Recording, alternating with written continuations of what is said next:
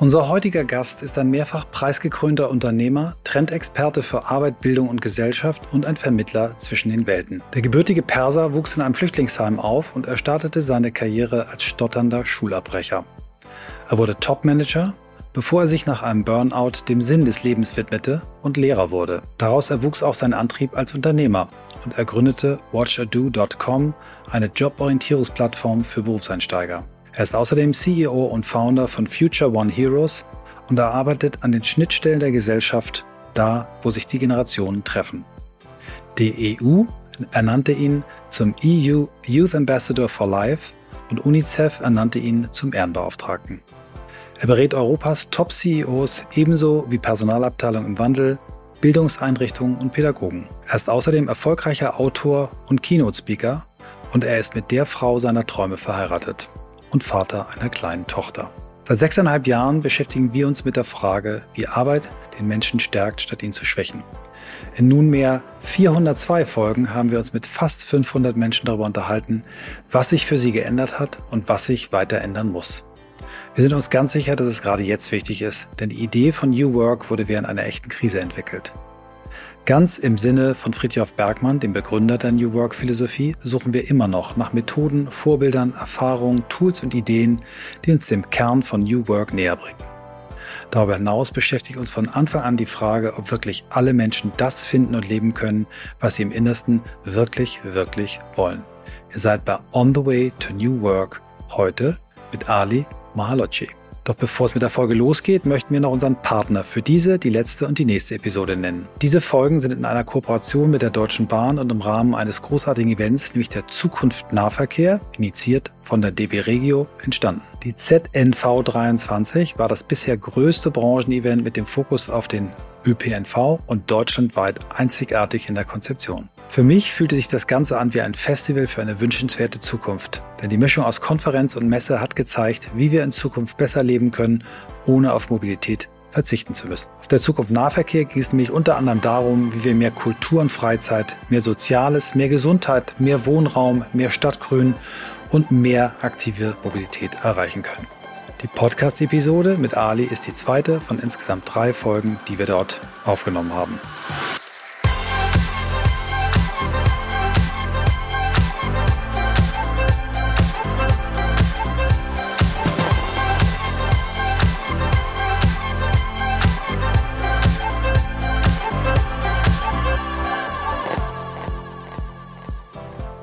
So, Ali, jetzt sitzen wir hier finally. Wir haben ganz viel drüber geredet. Wir haben äh, über Management, über verschiedene Kanäle schon Kontakt zu dir gehabt.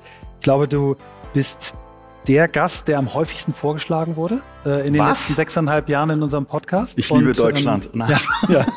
Und äh, für die, die hier sitzen und uns nicht kennen, ähm, On the Way to New Work ist ein Podcast, der sich damit beschäftigt, wie sich Arbeit gerade ändert, wie sich mhm. Arbeit ändern muss, damit wir den jungen Menschen auf unserem Planeten irgendwie einen Planeten hinterlassen, der lebenswert ist. Wir haben ja die älteren Generationen einiges dazu beigetragen, dass der Planet gerade ähm, ein bisschen schwierig dasteht. Und wir sind hier äh, in Berlin auf einer unfassbar schönen Veranstaltung Zukunft Nahverkehr, mhm. heute am Samstag, äh, 30 Grad. Trotzdem haben Menschen sich dazu entschieden, hierher zu kommen und genau. sich das anzugucken. Darüber sind wir sehr dankbar.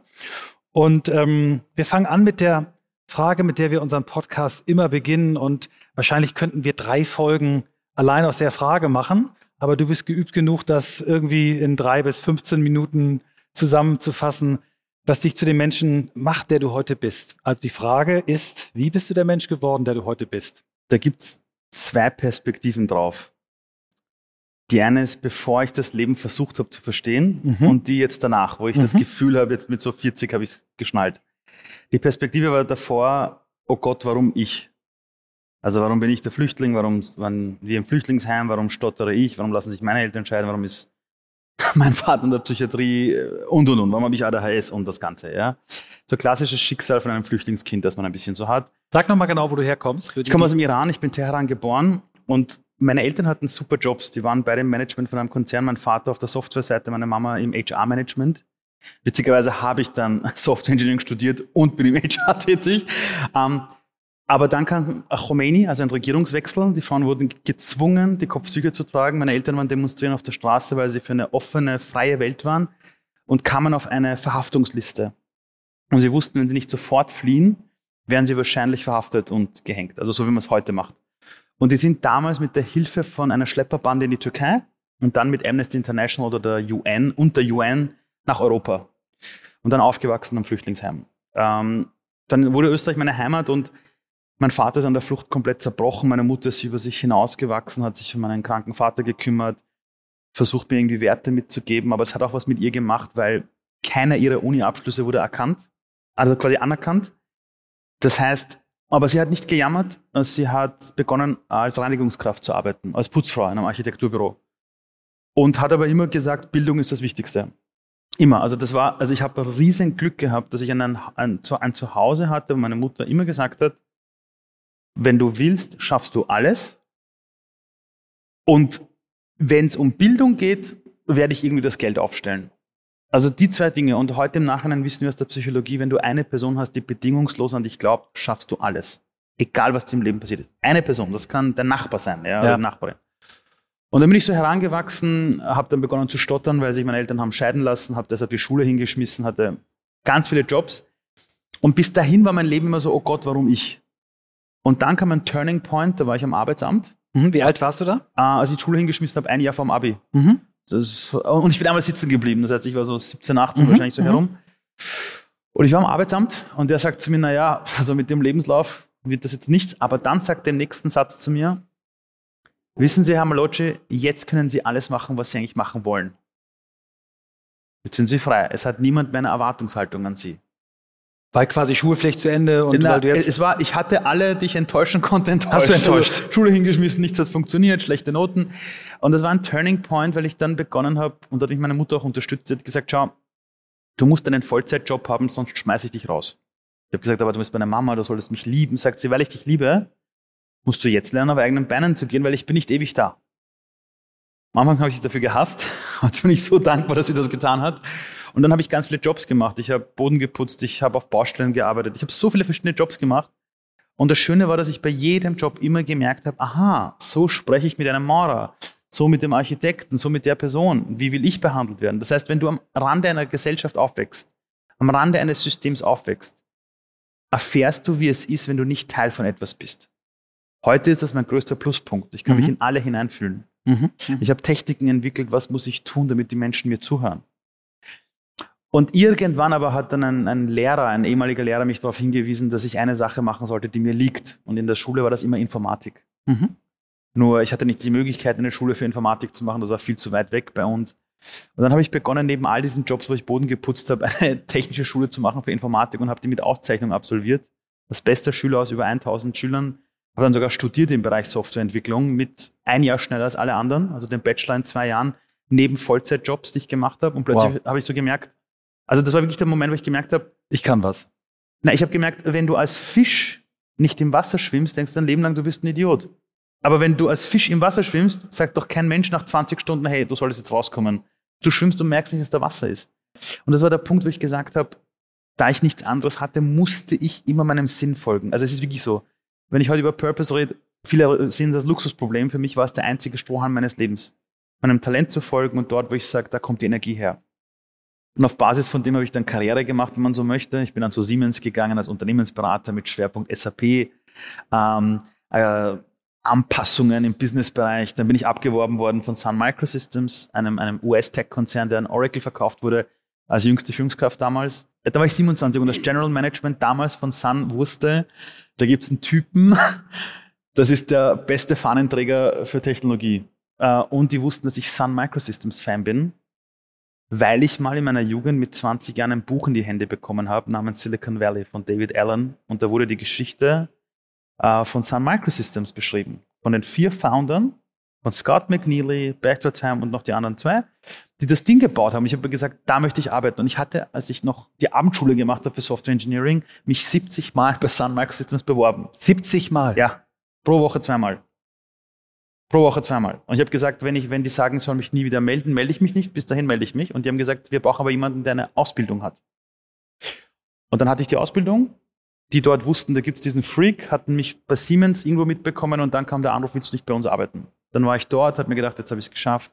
Audi A4, Aktienoptionen, ein Schweinegeld verdient. Wirklich, das war, ich sagte Michael, das war, ich bin da. Und dann war ich der unglücklichste Mensch der Welt, weil ich gemerkt habe, das Bild, das ich von außen hatte, von diesem Silicon Valley Flair, das hast du vielleicht vor Ort im Headquarter. Mhm.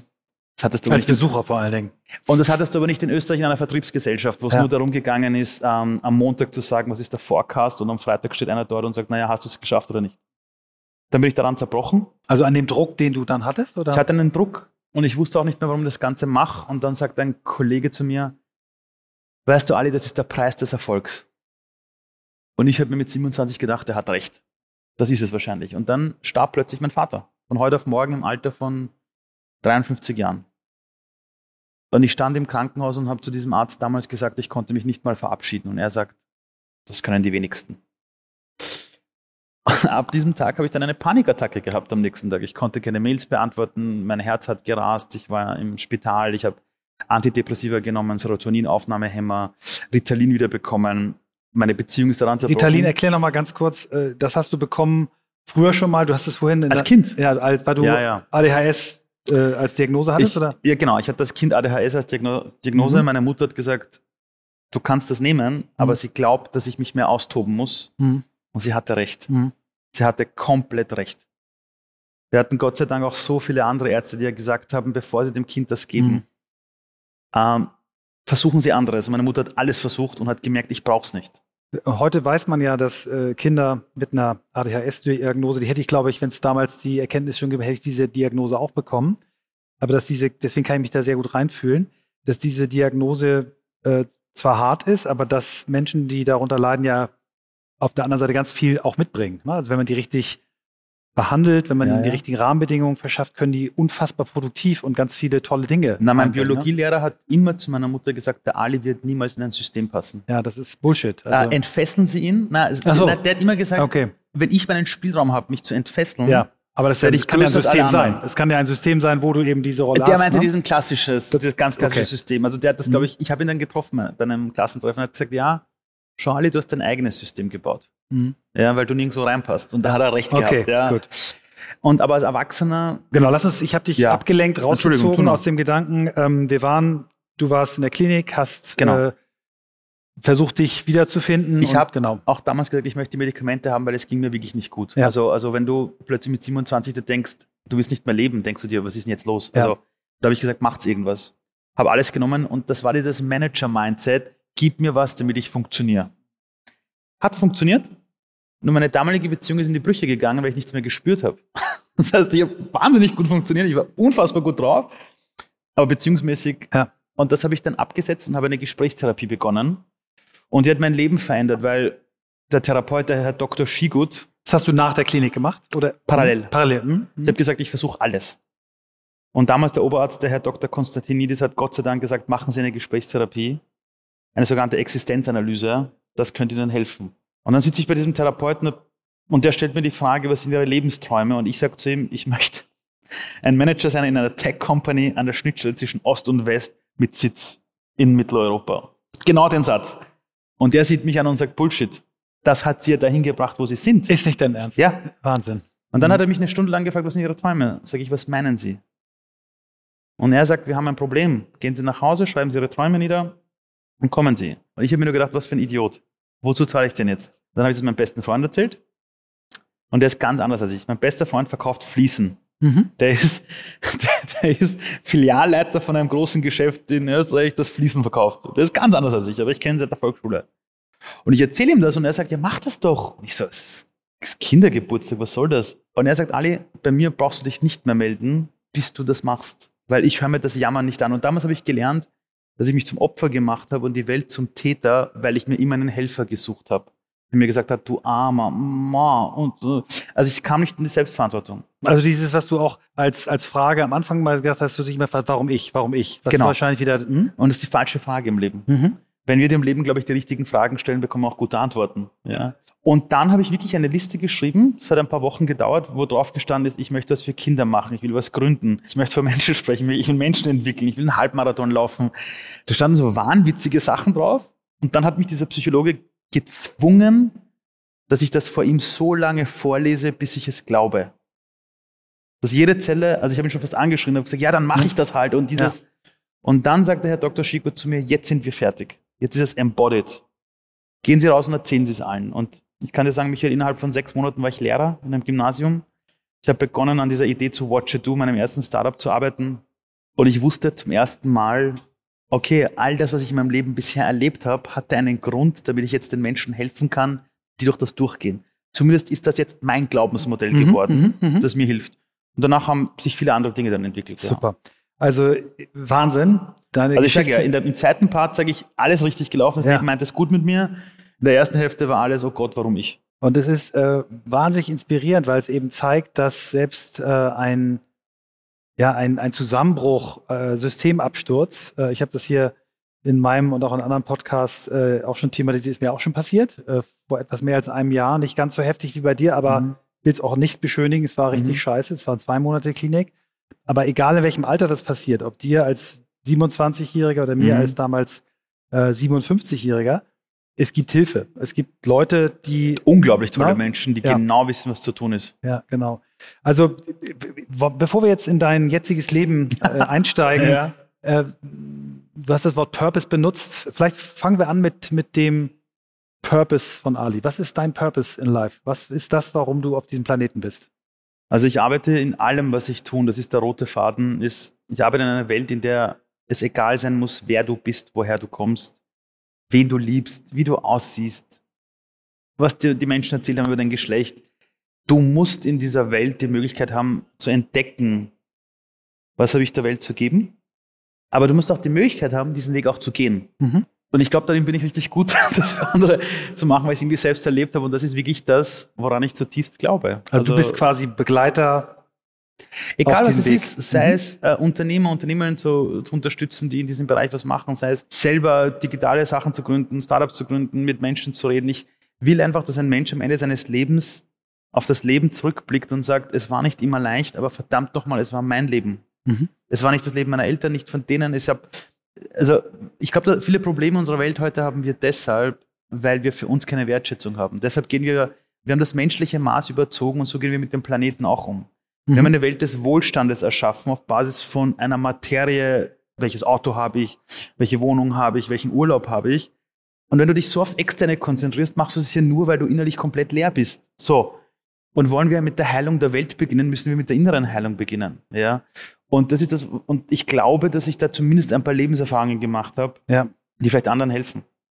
Wenn wir, wenn wir jetzt uns mal in die, in die äh, Köpfe junger Menschen, ja. fangen wir mal ruhig bei zehn Jahren an, die jetzt so sehen, was mit dem Planeten ist, die sehen, dass sich ähm, junge Menschen, die wenig älter sind als sie, auf die Straße kleben, auf der anderen ja. Seite andere Leute äh, auf Instagram dafür feiern lassen, äh, wie viel Millionen sie schon verdient haben ja, durch ihre acht Millionen Follower, ähm, die also auch durch die vielen Medien, denen sie ausgesetzt sind, einen, ja, einen Eindruck von der Welt kriegen, ja. der ja deutlich vielfältiger ist als der, den du hattest und noch vielfältiger als der, den ich hatte, als wir jung waren. Klar. Wir uns in die Köpfe reinversetzen.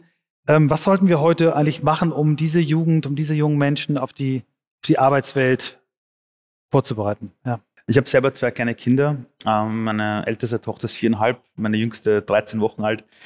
Und die Leute, bin letztens gefragt worden von jemandem, ja, warum setzt du jetzt ein Kind in die Welt? Spinnst du? Und ich habe gesagt, weil wir mehr von den Guten brauchen. Red mal mit den Menschen, die die Nachkriegszeit in Deutschland erlebt haben. Da war alles in Schutt und Asche, da war nichts da. Aber sie hatten eine Vision. Meinem Kind soll es mal besser gehen und sie haben abgeliefert.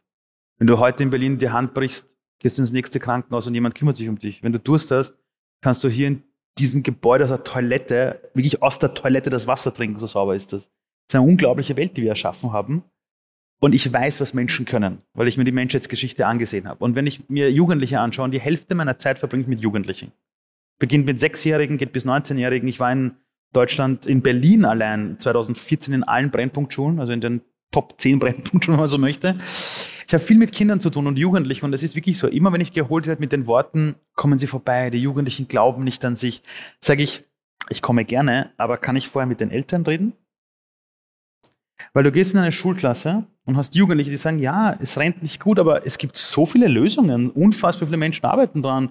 Wir können das und jenes tun. Ich habe mit meinen Großeltern gesprochen, die haben mir auch gesagt, sie hatten damals nichts, aber haben dran gearbeitet und gemeinsam Solidarität und so weiter. Dann wechselst du die Schulklasse wirklich Gesichter, wo die Kinder Angst haben vor der Zukunft. Und der Unterschied ist, die Eltern, die zu Hause sind oder deren Umfeld, wir denken über die Welt. Ja. Wenn die Eltern den Fernseher einschalten und sagen, alles wird schlimmer, ja, was soll der Blödsinn? Ah, endlich Freitag, ja, die Woche ist vorbei. Dann hast du Kinder, die wollen nicht arbeiten gehen, die glauben, jeder, der unternehmerisch was macht, ist, ist schlimm, die leben nur fürs Wochenende, äh, die sehen keinen Zukunftsoptimismus, keine Kreativität, nicht diese Schöpferkraft oder schöpfende Kraft, die wir Menschen haben. Und dann natürlich gehen sie auf Social Media und suchen dort Erfolgsantworten. Du lässt dich ja nur von Social Media mitreißen, wenn du in deinem Umfeld, in deiner Familie mhm. nicht Antworten bekommst. Mhm. Und ich sage immer den Menschen, willst du die Welt retten, fang zu Hause an.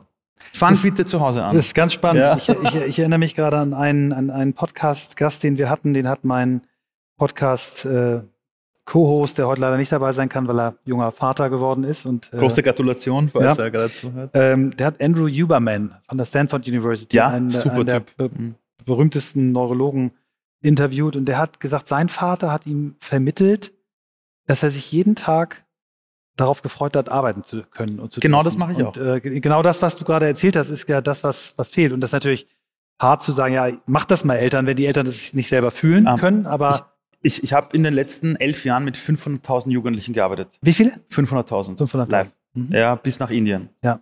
Es waren Teil, manchmal Gruppen mit 3.000 Leuten, manchmal Gruppen mit fünf Kindern. Mhm. Alles gehabt. Und Jugendliche warten nur auf diese Antwort. Jugend, ich habe Jugend, also ich bin immer der, zu dem schickt man die schlimmsten Jugendlichen, die harten Schlägerjungs, die, aus denen wird ja nichts, wo ich mir denke, der ist 14. Willst du auf Basis der letzten 14 Jahre sagen, wie die letzten, nächsten 60 Jahre bei dem werden? Sag mal, geht's noch? Und wenn du mir Jugendlichen zeigst, woher die Glaubensmodelle ihrer Eltern kommen, ihnen Beispiele zeigst, ihnen erklärst, dass diese negative Kraft, die sie in sich haben, diese Frustration umgemünzt werden kann, um unternehmerisch was zu machen. Wenn du ihre Geschichte nimmst, die in ihnen ist, und diese Geschichte erweiterst um eine Logik, dass das schon einen Grund hat, warum sie das erleben. Und die Erwachsenen haben deshalb diesen Grund, weil sie es nicht besser vorstellen können. Erwachsene reden von Wohlstand, aber nicht von Lebensqualität. Sie können das neu definieren. Dann siehst du, wie plötzlich jemand dort sitzt und sagt, wow. Okay, und dann hast du entfesselte Kräfte. Und ich bekomme Mails von Leuten, die mir sieben Jahre später schreiben, von Schulabbrechern, die sagen, übrigens, ich habe gerade mein Informatikstudium absolviert und ich werde mich jetzt selbstständig machen. Und es geht nur darum, weil wir aktuell keine Geschichte von der Zukunft haben, reden wir sie ja schlecht. Die Nachkriegsgenerationen, die Großelterngeneration, die hatte eine Geschichte. Die mhm. USA ist kein Land, ist eine Geschichte. Tel Aviv ist mhm. zum Millionär, deshalb wollen dort alle reich werden. Und wenn einer mhm. Geld hat, beschimpft ihn keiner, sondern jeder sagt, geil, wie hast du es gemacht, will ich auch. Mhm. Es ist nur die Geschichte einer Gesellschaft, die wir uns erzählen. Und Europa zum Beispiel, vor 70 Jahren ist das größte Friedensprojekt der Welt gewesen, die EU. Ja. Die haben eine Geschichte zur gemeinsamen Finanzpolitik Grenzpolitik, aber nicht, was ist die Geschichte Europas. Und ich sage immer, wenn du in Europa aufwächst, kannst du jeder Mensch sein, der du sein willst. Mhm. Weil dafür haben wir schon gesorgt, nur die Geschichte erzählt keiner. Mhm. Das ist ein super spannender Punkt. Es gibt in, in Deutschland ein Marktforschungsinstitut, Rheingold heißen die, die habe ich schon gehört, ja. Na, die machen qualitative Marktforschung, das mhm. heißt, sie legen, wie Psychologen das so machen, Menschen auf die Couch mhm. und interviewen die oder äh, machen Gruppendiskussionen, aber eben nicht Fragebogen ankreuzen, sondern tiefe Gespräche. Und aus einer Vielzahl, also fünfstellige Zahl von Gesprächen haben die irgendwann dann äh, ermittelt, ähm, dass das, äh, die haben es Deutschland auf der Couch, glaube ich, heißt das Buch, ist schon ein bisschen älter, aber immer noch lesenswert. Und die haben genau das ähm, postuliert. Die haben gesagt, wir haben als Gesellschaft nach dem Krieg diese Aufbaugeschichte gehabt. Wir haben kurze Zeit äh, nach dem Mauerfall eine Geschichte gehabt. Wir kommen wieder als Gesellschaft zusammen und uns fehlt eine Vision, ein Purpose, eine Geschichte für unser Land. Und deswegen ist es so schwer, ähm, die Menschen ja aus ihrer Komfortzone manchmal oder aus ihrem Leid äh, rauszuholen. Und äh, hast du eine Idee? Was könnte die Geschichte? Nehmen wir es mal größer, weil du bist kein Deutscher, sondern du bist Österreicher. Lassen Sie uns mal für Europa sagen. Was ist denn, mhm. was könnte denn unsere Geschichte sein? Also beim Thema Geschichte ist es auch so, ähm, wenn nur ganz kurz vielleicht, wenn Menschen eine Sinnkrise haben, ist ja nur, dass das, was im Außen passiert, keinen Sinn mehr ergibt. Ja. Weil sie meistens den Sinn von wem anderen gelebt haben. Ich glaube, ich hätte jetzt gleich meine Vision und meine Geschichte sagen, aber was wir nicht tun ist, wir denken Bürgerbeteiligung nicht groß genug. Es traut sich kein Politiker oder Politikerin mehr, hier sich hinstellen, eine Vision äh, auszusprechen, weil es ja Gegenwehr geben könnte. Mhm. Aber je größer eine Vision ist, Hoffentlich ist die Gegenwehr umso größer, ja, weil, weil, dann veränderst du was. Dann wird was diskutiert. Aber die Leute wollen gekuschelt werden, sie wollen Sie denken schon an die nächste Wahl. Äh, oh Gott, ja nicht zu weit aus dem Fenster rauslehnen. Deshalb traut sich ja keiner mehr was. Muss man ganz ehrlich sein. Und was ich tun würde, ist, ich würde die größte Bürgerbeteiligungsaktion Europas starten, wo aus jeder Kommune Menschen sagen können in einem Satz, wenn ich mein 85-jähriges Ich frage, in was für Welt leben wir, was würde das sagen? Und die 85-Jährigen sollen sagen, wenn ich zurückgehe, als ich 25 war, was hätte ich mir gewünscht von der Welt? Und das sammelst du ein, mhm. pro Kommune, keine Ahnung, ein Prozent der Leute, bringst es zusammen, gibt es ja tausende Prozesse, die funktionieren, stellst du hin und sagst, das ist das, was Europa möchte. Das ist das, was Deutschland will. Und das Lustige ist, ich habe das in Österreich oft gemacht, wenn es darum ging, Regionen zu entwickeln, werde ich oft dazu geholt. Und am Ende des Tages wollen alle ein gelungenes Leben. Nur wir brauchen eine gemeinsame Definition eines gelungenen Lebens. Ja. Und meine Definition ist wirklich von Europa, wir haben Technologie, wir haben Digitalisierung, wir wissen, wir haben so viel Wissen und wir sollten uns jetzt die Frage stellen, was können wir mit diesem Wissen tun, damit die Menschen ein Leben haben, wo sie niemals das Gefühl haben, ich habe meine Würde verloren. Weil wenn du heute als Mann oder vor zehn Jahren als Mann gesagt hast, ich will Teilzeit arbeiten, ich möchte zu Hause bei der Familie bleiben, hat jeder gesagt, Weichei, was bist denn du für einer? Das heißt, du hast dich für die Familie entschieden, aber warst in der Gesellschaft in deiner Würde komplett angekratzt. Ja. Und wir müssen eine Welt erschaffen, wo wir all diese Technologien nutzen, dass du geboren wirst und deinen Talenten folgst und sagst, ich habe was aus meinem Leben gemacht. Ja. Count me in, ich bin dabei. Ja, also das ist die Vision, die wir brauchen, weil wozu denn sonst dieser ganze Fortschritt? Wozu das Ganze? Das hat ja sonst alles keinen Sinn. Ja. ja.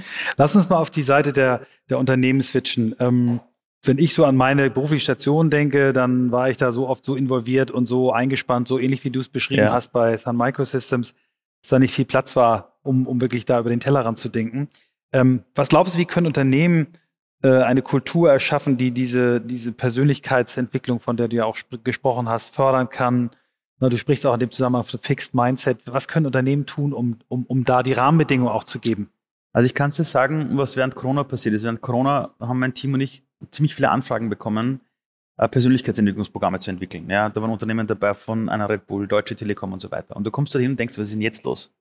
Und du merkst, da sitzen die Leute plötzlich im Homeoffice und plötzlich sagen Führungskräfte, ich muss mich jetzt damit auseinandersetzen, dass die Leute Angst haben vor der Zukunft. Das haben die früher in der, in der Firma nie artikuliert. Dann lässt Corona nach, aber der Ukraine-Krieg kommt oder hat das quasi übernommen, diese große Angst. Und die sagen, wir merken plötzlich, dass die Menschen die Ängste aus ihrer Familie auch bei uns intern haben, obwohl wir gut zahlen, obwohl dieses und jenes ist. Was ist denn da los?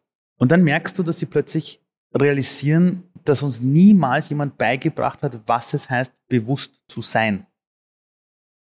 Also bewusst, also die Menschen da draußen, du kannst ja Menschen nur etwas verkaufen, wenn sie kein Selbstbewusstsein haben. Du sagst den Leuten, kauf das Auto, dann bist du besser. Mhm. So, ich kaufe etwas, dann bin ich selbstbewusst. Und die größte Frage, die ich immer bekomme, auch von Erwachsenen, ist, wie werde ich selbstbewusster? Mhm. Und ich sage, indem du dir bewusst bist, wer du bist. Ja, ja wie geht das? Ja. Indem du dich daran erinnerst, wer du bist. Mhm. Und ich kann dir sagen, es gibt große Organisationen, die machen teilweise zwölfmonatige Programme, wo die Mitarbeiter die Möglichkeit haben, durch die Waschmaschine quasi ihres Lebens durchzugehen. Und die Organisation weiß, vielleicht verlieren wir diese Person als Mitarbeiter und Mitarbeiterin, aber das ist okay, weil dafür die, die bleiben, die wollen umso mehr. Weil sie und, und die, die gehen, machen in einem anderen Umfeld. Genau so ist es. Ja, also das ist noch positiv. Mhm. Mhm. Aber das Interessante ist, dann fragst du sie, warum? Und die sagen, die Komplexität hat so zugenommen, dass wir merken, je mehr die Komplexität zunimmt, haben wir in der Vergangenheit versucht, einfach iterativ Symptome zu bekämpfen in der Organisation. Und wir brauchen Menschen, die ganz anders mit dem Neuen von außen umgehen. Das heißt, allein in die Gelassenheit zu kommen, zu verstehen, was Kollaboration bedeutet, geht nur, wenn du eine andere Wesenshaltung hast. Ja. Und die Unternehmen merken, dass sie keine Leute mehr bekommen, dass sie wirklich in der Innovation hinken und dass sie innerhalb der Organisation oft Menschen haben, die zu oft an alten Systemen festhalten, weil sie so ihre Angst stillen können? Mhm. Und die Antwort ist dann, wir müssen irgendwas in der Persönlichkeitsentwicklung machen, weil das aber auch die Bewerber und Bewerberinnen fordern. Also der mhm. Fall, dass man oft sagt, die Bewerberinnen kommen und sagen, wo gibt's Weiterbildung? ist ja nichts anderes als, ich habe eine Welt da draußen und liebe Organisation, kannst du mich bitte begleiten, mich zu entwickeln? Und was Unternehmen nicht realisieren, manche haben es gecheckt, ist, du bist nicht mehr ein Jobvermittler, du bist ein Lebensabschnittsbegleiter. Für drei bis fünf Jahre wo man am Ende auseinandergeht und sagt, war die Rechnung gleich? Ja. Habe ich mich entwickelt, weil ich habe dir auch geholfen, dass du dich als Unternehmen entwickelst. Lass uns mal auf das Wort Selbstbewusstsein nochmal eingehen. Ähm, ich habe, und ich glaube, das geht vielen Menschen so, das Wort Selbstbewusstsein fast immer mit Selbstsicherheit ähm, gleichgesetzt. Ne? Mhm. Man sagt, es ist ein selbstbewusster Mensch. Das ist in der Regel jemand, der selbstbewusst auf einer Bühne, also selbstsicher auf einer Bühne ja, steht. Ja, das glauben ne? die Leute. Ja, so, und das ja, ist aber das Falsche, weil du hast äh, es ganz anders erklärt. Und ähm, Selbstbewusstsein, so wie du es äh, beschreibst, ist vielmehr auch Selbstwahrnehmung. Ne? Erstmal überzusehen, was, was bin ich eigentlich, wofür bin ich da, was triggert mich, wo habe ich vielleicht Blindspots ähm, und auch sowas wie Selbstfürsorge. Was muss ich eigentlich tun, damit ich mich einbringen kann und so weiter. Also äh, finde ich sehr schön und wir sollten, glaube ich, die, dieses Wort daran arbeiten, dieses Wort Selbstbewusstsein so aufzuladen, wie du es gerade beschrieben hast. Es gibt hast. eine einzige Frage, wo du auch realisierst, wo du selber stehst bei diesem Prozess und zwar, ich habe an der, an der Wirtschaftsuni Wien gibt es eine Executive Academy. Okay, und einmal im Jahr werde ich dort geholt, um am Ende dort ein bisschen was an der Persönlichkeit der Leute beitragen zu dürfen. Und dann sitzt du so vor acht, neun Führungskräften und ich schaue sie immer nur an und sage, liebst du dich selbst? Mhm. Und dann ist immer dieses, äh, uh, äh, sage ich, also nein, ja, ja doch, aber. Mhm. Dann ist die nächste Frage, bist du verheiratet? Ja. Liebst du eine Frau? Natürlich. Hast du Kinder? Ja. Liebst du sie? Natürlich liebe ich meine Kinder. Sage ich, aha. Was ist mit dir? Ja, aber. Sage ich so. Das ist der Prozess. Da schaust du hin, dann lasse ich sie allein damit. Mhm. Ja, also, und das ist wirklich, das ist, es ist, es ist, es ist verrückt, was wir uns selbst abverlangen, damit wir in unserem inneren mentalen Modell sagen, jetzt bin ich mit mir zufrieden.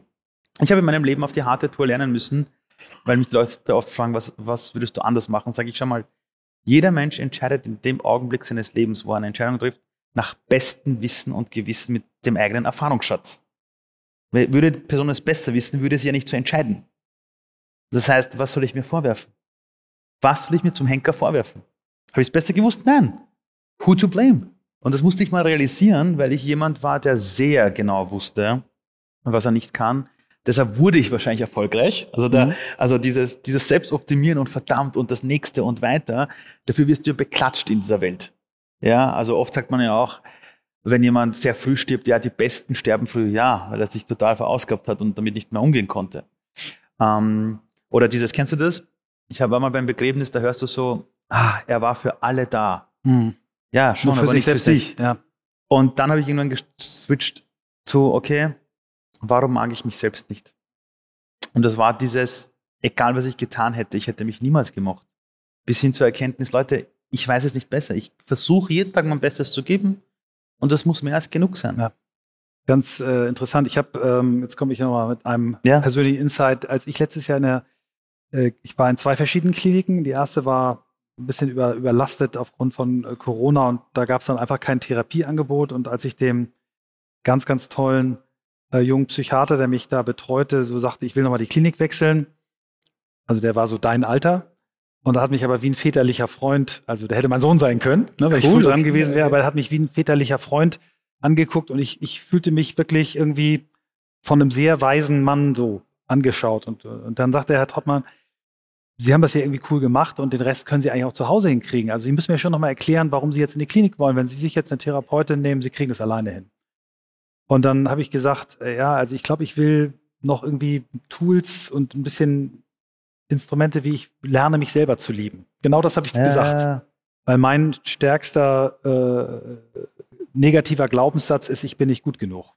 Deshalb bist du ja so erfolgreich geworden. Das sagen einige. Unglaublicher das, Unternehmer geworden. So, das kann sein. Auf jeden Fall guckt er mich dann an, legt seine Hand auf meine Schulter wirklich ja. und sagt, Herr Trautmann, wenn Sie das als Kind nicht von Ihren Eltern vermittelt bekommen haben, sich selbst zu lieben, da kommt man nicht genau. ohne, mit einer Abkürzung hin. Da muss man dann einen längeren Weg gehen. Und dann hat er gesagt, fangen Sie mal mit Selbstwahrnehmung an.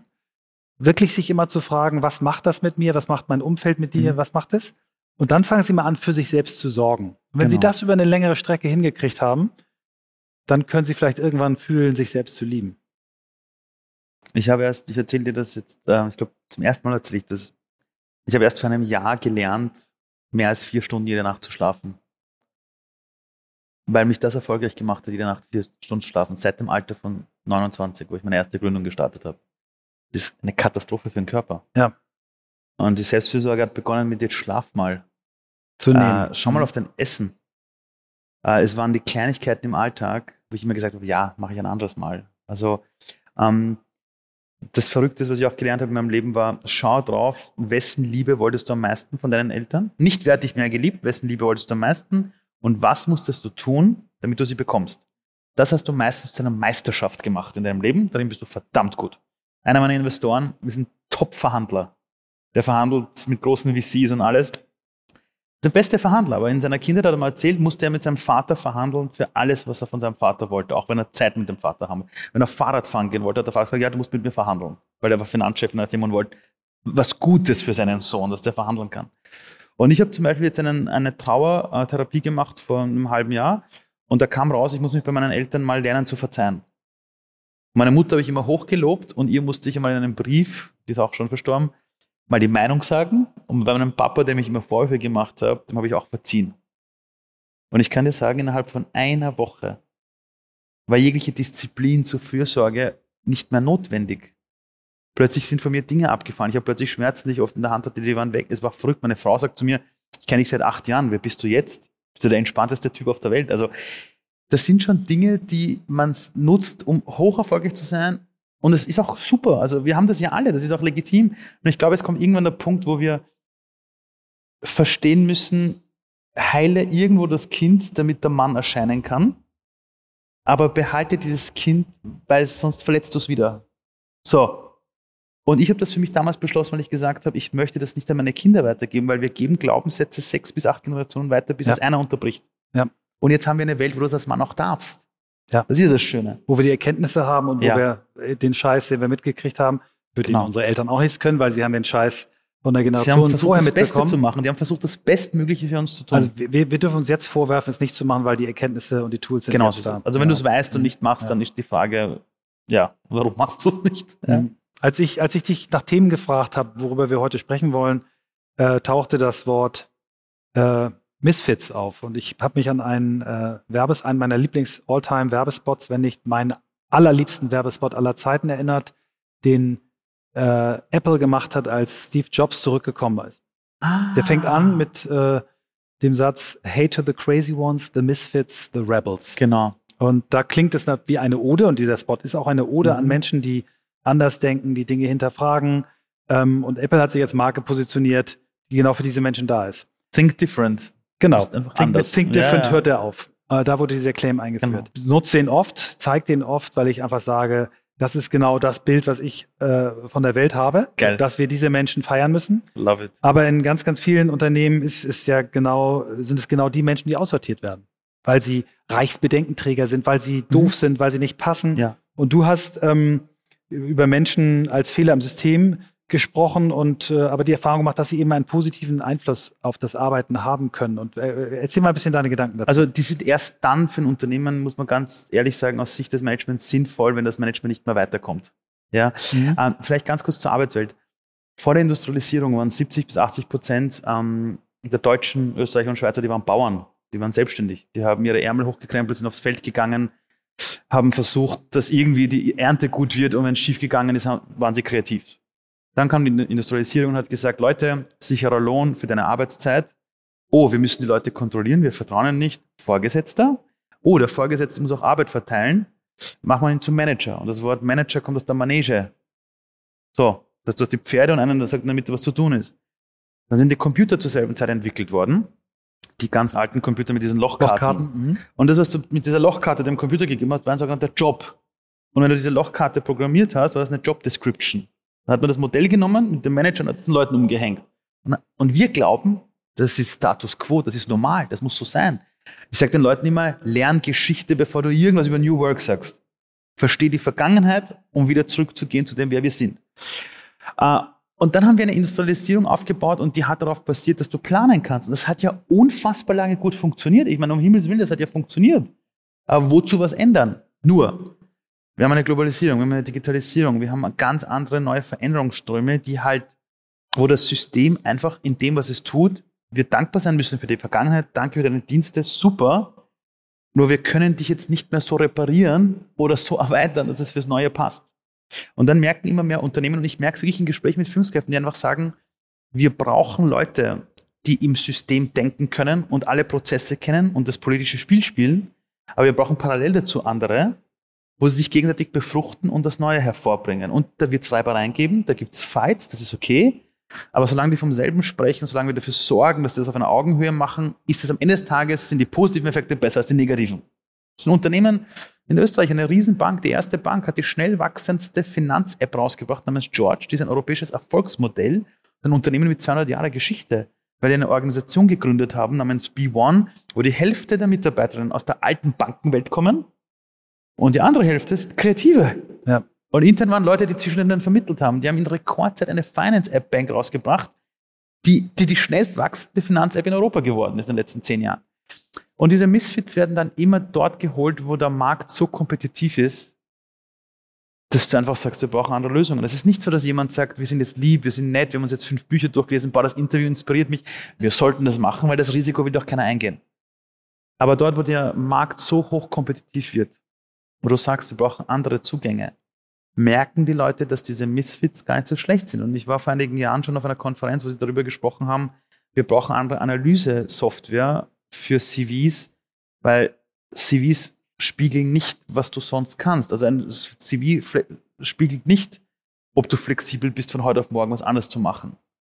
Und in die Richtung gehen wir. Deshalb habe ich zum Beispiel beim Thema Zukunft, ich mache mir null Sorgen um die Zukunft. Null es muss halt, es ist leider so, es muss alles wirklich am Anfang schlimm werden, bevor es gut wird. Ich habe noch nie erlebt in meinem Leben, dass irgendetwas gut wurde, bevor es nicht, bevor nicht das Alte auf schmerzhafte Art und Weise an seine Grenzen gekommen ist. Äh, lass uns auf ein Thema kommen, was auch äh, nicht gut gemanagt wird okay. und was Schlimmes und schmerzvoll ist okay. und wo ich auch glaube, dass es äh, aber die Lösung ist. Bist du von Thema, WLAN in Hotelzimmern? Das, Thema, das Thema Migration.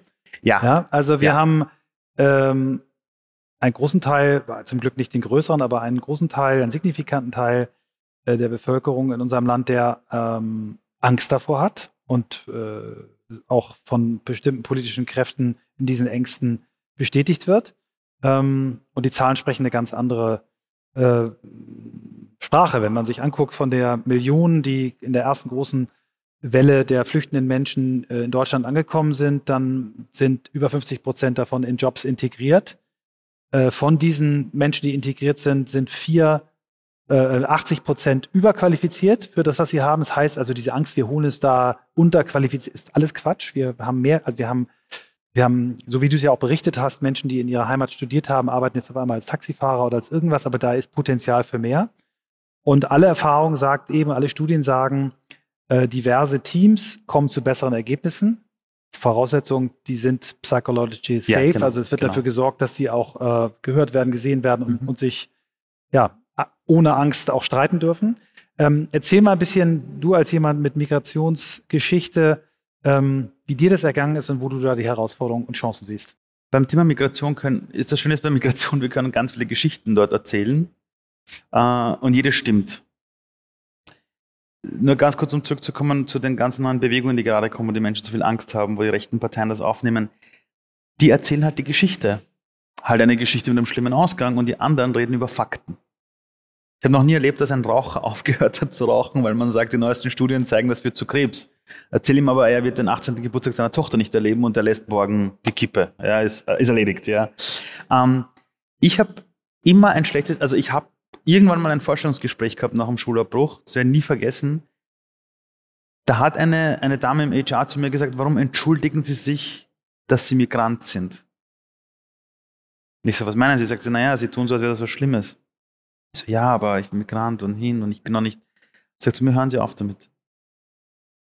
Und da habe ich gemerkt, dass ich selber ein Bild hatte. Eine Art Bittsteller. Jetzt haben wir den Fall, dass die einen sagen, alle willkommen, die anderen sagen, alle raus. Wir sind voll in der Polarisierung. Wir glauben allerdings, dass diese Stimmen die Mehrheit sind. Und wir wissen aus Veränderungskurven in, in jeder Gesellschaft, 10 bis 20 Prozent sind immer laut und extrem. Wir sind bei 20 Prozent gerade bei den rechten Parteien. Und 10 bis 20 Prozent sind genau der Gegenpol. Und damit haben wir 60 bis 80 Prozent, die den Mund halten und nichts machen. Und die muss man, deren, also deren Fragen muss man verstehen und die muss man beantworten. Und beim Thema Migration ist es so, es gibt kein Schwarz und kein Weiß. Es, es gibt Menschen, die kommen in ein Land und es geht nicht gut weiter. Es gibt andere, die kommen, das ist fantastisch. Und dann gibt es die Realität dazwischen, wo man sagt, wenn man für Maßnahmen sorgt, wenn man anerkennt, die werden sowieso kommen. Ich meine, allein wenn man sich jetzt die Klimathematik ansieht, die Erdachsenveränderung, wir werden Klimazonenverschiebungen haben. Da kannst du nicht vor Ort in Afrika sagen, wir machen dort tolle Zentren. Wenn es dort 45 Grad hat, erklär du mir, dass du dort Zentren 45 Grad nachts dann. Nachts haben wir, genau. genau. Und dann bauen wir Mauern. Ja, dann werden die Wege finden, drüber zu kommen. So, Leute, face it. Auch die Bewegungen 2015 wurden schon sieben Jahre vorher prognostiziert. Ja. Nur kein Politiker hat sich getraut, das auszusprechen, weil die nächste Wahl ja in vier bis fünf Jahren kommt. Ich bin dafür, dass die Menschen sich das ansehen und sagen, let's face it, es ist, wie es ist. Sind wir so aufgestellt, dass wir eine Kultur haben, wo die Menschen sagen, wir versuchen das hinzubekommen, wo wir den Menschen das Gefühl geben, ja, wenn du willst, wollen wir es auch. Weil aktuell haben wir dieses, na, die müssen, nein, die müssen, die müssen. Ich habe immer mitbekommen in meinem Leben, und das muss ich so dankbar sein, dass ich das auch realisieren durfte, wenn du die Haltung im Leben hast, und das hört sich jetzt total hart an, aber das sage ich als jemand, der in einem Flüchtlingsheim das erlebt hat und erlebt hat, wie der Vater auf der Psychiatriestation an der Flucht zerbricht äh, und die Mutter Boden putzen muss, hast du die Haltung, dass du die pure Selbstverantwortung hast. Und nicht ein Opfer bist. Mhm. Und kein Opfer bist. Und du behandelst andere auch nicht wie ein Opfer. Es ist nicht der arme Flüchtling. Verdammt nochmal, der hat es geschafft, hierher zu kommen. Krieg das mal hin. Ja. Wenn du in Deutschland den Menschen sagst, in Österreich den Menschen sagst, du musst in einem anderen Bundesland arbeiten, sagen sie, Entschuldigung, da muss ich 40 Minuten hinfahren, ist mir zu weit weg. ja, so zum Thema Mobilität, ja. Ähm, das, ist eine irre, das ist eine irre Story, das mal von der Seite zu ja, sehen. Ja, ja, und, und, das sind die Dinge, die ich den Leuten auch immer erkläre beim Thema Inclus, also Inklusion und Diversity, dass wir die Perspektiven wechseln müssen. Ich glaube, dass wir gar nicht anders können, als Lösungen zu finden. Wir müssen uns auch damit abfinden, dass es viele Menschen gibt, die wir nicht vielleicht so integrieren können, dass die ein lebenswertes Leben haben, aber das schaffen wir in Deutschland ja auch schon nicht mehr, auch nicht mit den Schulabbrechern von, von, von Deutschen und deren Kindern. Also wir schaffen es in Österreich nicht einmal, dass die die die Österreicher sind und, in, und armutsgefährdet sind, die zu integrieren. Ja? Das heißt, wir haben ja viele Thematiken. Nur meine Sicht ist drauf, die Welt ist, wie sie ist. Und wir Menschen haben irgendwann begonnen, Grenzen einzuziehen und kein Tier dieser Welt würde Grenzen ziehen. Kein Fuchs würde sagen, hey Bär, du bist Schweizer, bleib drüben, komm mit auf deutsche Seite. Wir Menschen machen sowas. Und das fliegt uns halt gerade richtig um die Ohren, weil wir wirklich gedacht haben, ich habe mit dem Typen in Syrien nichts zu tun. Doch, legen unsere DNA nebeneinander, hey.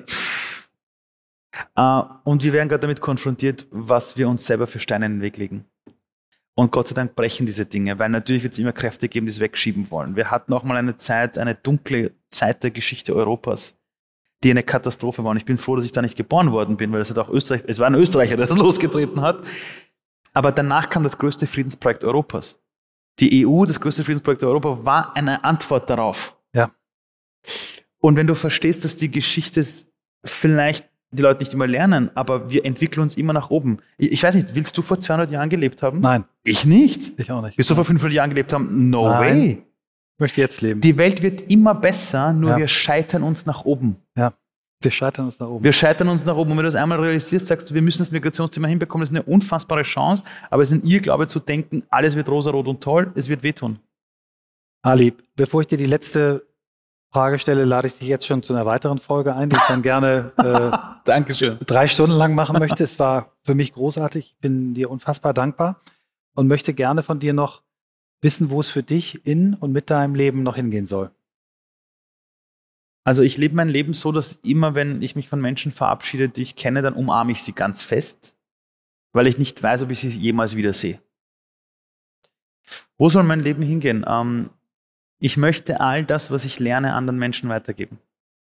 Ich glaube, dass wir geboren worden sind, um Erfahrungen des Lebens zu machen und diese anderen zu geben. Also ich glaube, wir sind dafür da, um Samen in der Welt zu pflanzen, wo Bäume wachsen, unter deren Schatten wir niemals sitzen werden. Und das ist meine Aufgabe. Ich möchte das, was ich gelernt habe, anderen weitergeben, weil ich einfach glaube, dass auch das mich zu dem gemacht hat, wer ich bin. Vielen Dank für deine Zeit und deinen Besuch und deine klugen und empathischen Gedanken. Danke für diesen Raum, den du gebaut hast. Auch an deinen Co-Host, der heute nicht da ist. Danke. Dankeschön. Dankeschön. Ja, das war eine besondere Begegnung mit Ali. Ähm, während ich das aufspreche, äh, ist schon wieder ein bisschen Zeit ins Land gegangen, aber ich erinnere mich wirklich, wirklich sehr, sehr gern an diese Begegnung, der auf jeden Fall weitere folgen werden. Christoph, äh, wir beide werden Ali äh, nochmal zusammentreffen, ganz sicher. Äh, denn das, was er zu erzählen hat und weiterzugeben hat, ist wichtig für die Zukunft der Arbeit. Ähm, ich möchte die Gelegenheit für die, die bis jetzt durchgehalten haben, nochmal nutzen, ähm, uns zu bedanken für über 400 Folgen Treue, die ihr uns geschenkt habt. Äh, verbunden aber auch mit einer Bitte. Ähm, wir freuen uns so sehr über die zahlreichen äh, Zuschriften, die wir auch zur Folge 400, äh, insbesondere zu unserer Jubiläumsfolge bekommen haben. Aber noch viel mehr äh, würde uns das natürlich bringen, wenn ihr uns das nicht persönlich schreibt, äh, sondern wenn ihr das öffentlich tut auf den Profilen der Podcast-Plattform, zum Beispiel Spotify oder Apple Podcast oder wo immer ihr seid, verbunden mit fünf Sternen, wäre das eine ganz, ganz tolle Sache und ein ähm, äh, Geschenk zu unserem Jubiläum. Vielen, vielen Dank dafür. Vielen Dank für alle, die das schon gemacht haben. Und äh, weiter geht's äh, nächste Woche, wenn es wieder heißt On the Way to New Work.